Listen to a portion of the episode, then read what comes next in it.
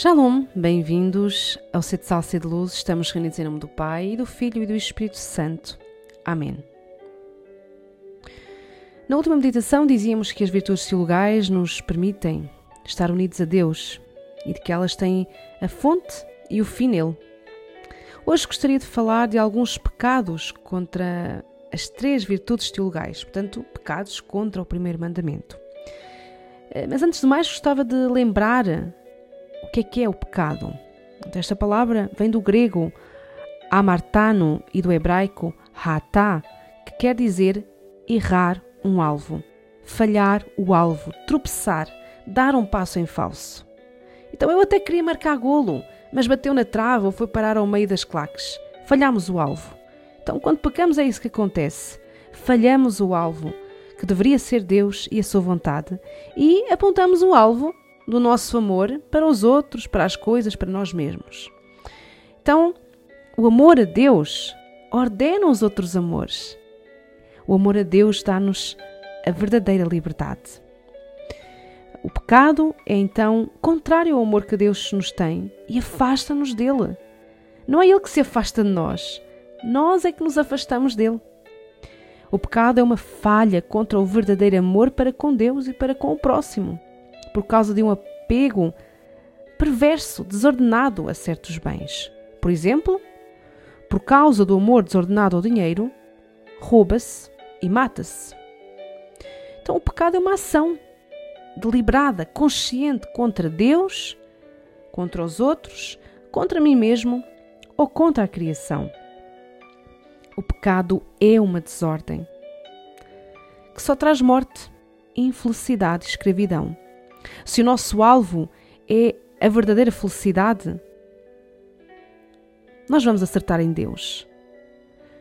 O que acontece é que muitas vezes, à procura da felicidade, nós erramos o alvo. À procura do amor, erramos o alvo. Então, o pecado é contrário ao projeto de amor de Deus para nós. Deus quer que sejamos santos e felizes e não pecadores e infelizes. A decisão está nas nossas mãos. O pecado é um não a Deus e ao seu amor. Diante de Deus, diante da sua proposta de amor, diante dos seus mandamentos, da sua palavra, nós podemos sempre dizer não. Por isso é que somos livres. Nós somos livres para dizer não.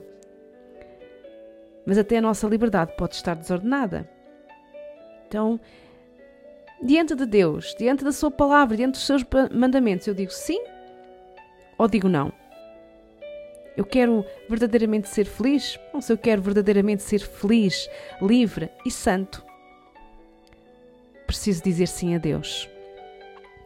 Então, que pecados, que falhanços, não é? que, que bolas na, na, na trave nós podemos cometer contra estas três virtudes teologais? O Catecismo da Igreja Católica vai nos dar uma lista para nos ajudar a fazer o nosso exame de consciência. Então, contra a fé, podemos pecar, pecar através da dúvida voluntária, que é aquela dúvida que recusa a verdade revelada por Deus e que a Igreja nos propõe para crer. Esta dúvida voluntária é uma negligência da fé. Depois temos a dúvida involuntária, que é uma hesitação em crer, é uma dificuldade em superar algumas algumas questões ligadas à fé. Ou então é uma angústia. Há uma angústia em relação à fé. E esta dúvida involuntária pode nos levar a uma cegueira do espírito, ou seja, não ter mais o olhar da fé sobre nós, sobre o mundo, sobre Deus.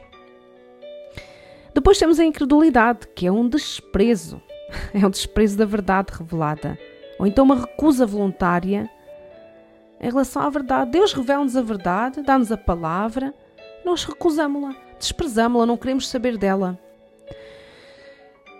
Temos também a heresia, que é uma negação persistente, teimosa, de alguma verdade em que se deve crer com fé. A pessoa recebeu o batismo, é batizada, mas nega-se a, a crer em determinado artigo da fé. Nega-se a crer, por exemplo, na Imaculada Conceição de Maria, nega-se a crer na encarnação do Verbo e persiste, teima naquela, naquele erro. Depois temos a apostasia, que é um repúdio total da fé cristã, ou seja, renunciar à fé, é um não total à fé e a Deus. E o cisma, que é uma recusa, é recusar-se uh, a estar sujeito ao sumo pontífice. Não se, não se querer sujeitar ao sucessor de Pedro ou à comunhão dos membros da igreja que lhe estão sujeitos. Então, contra a fé, podemos pecar pela dúvida voluntária, pela dúvida involuntária, pela incredulidade, a heresia, a apostasia e o cisma. Contra a esperança, podemos pecar pelo desespero e pela presunção. O desespero leva-nos a deixar de esperar de Deus a sua salvação. Leva-nos a deixar de esperar dele os socorros para atingir a salvação ou o perdão dos pecados.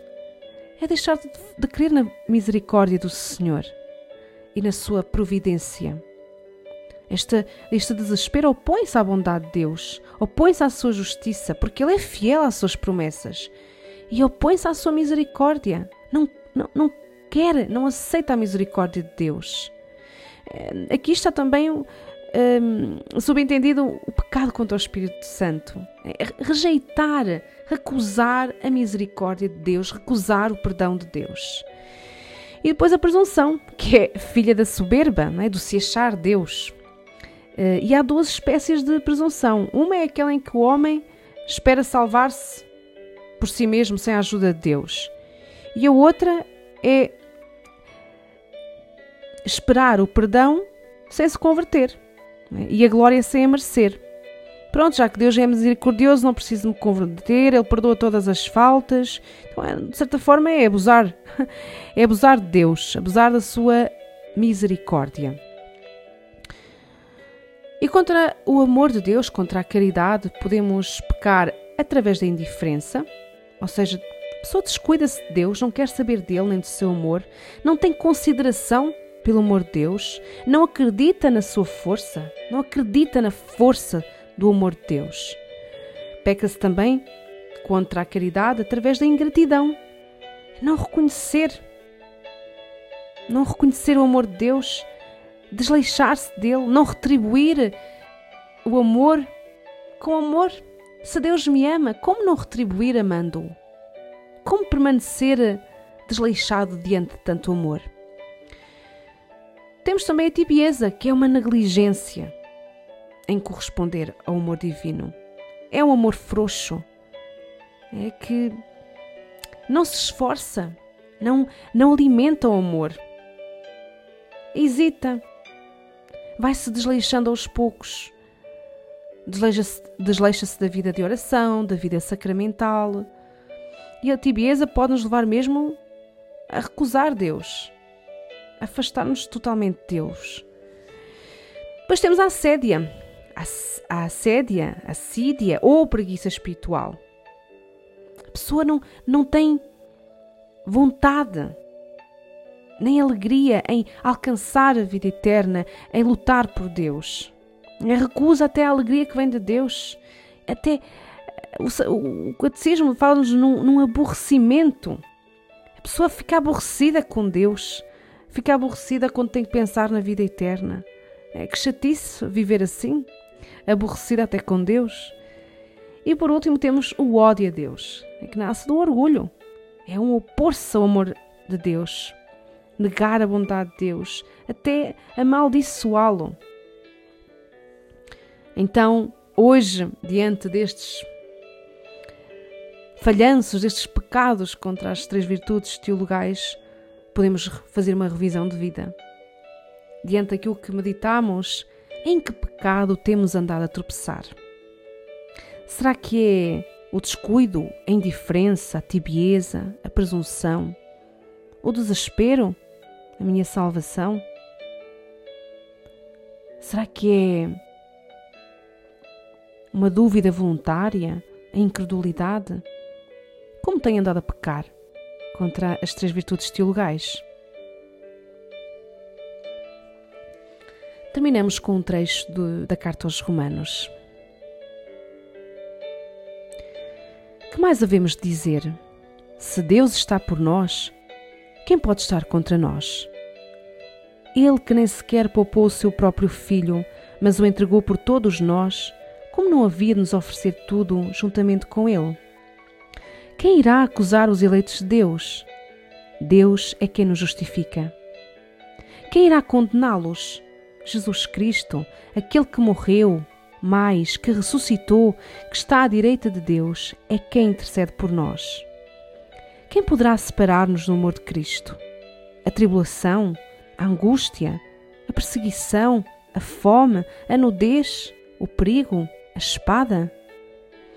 Mas em tudo isso saímos mais do que vencedores, graças àquele que nos amou. Estou convencido de que nem a morte, nem a vida, nem os anjos, nem os principados, nem o presente, nem o futuro, nem as potestades, nem a altura, nem o abismo, nem qualquer outra criatura poderá separar-nos do amor de Deus que está em Cristo Jesus, Senhor nosso. Estivemos reunidos em nome do Pai e do Filho e do Espírito Santo. Amém.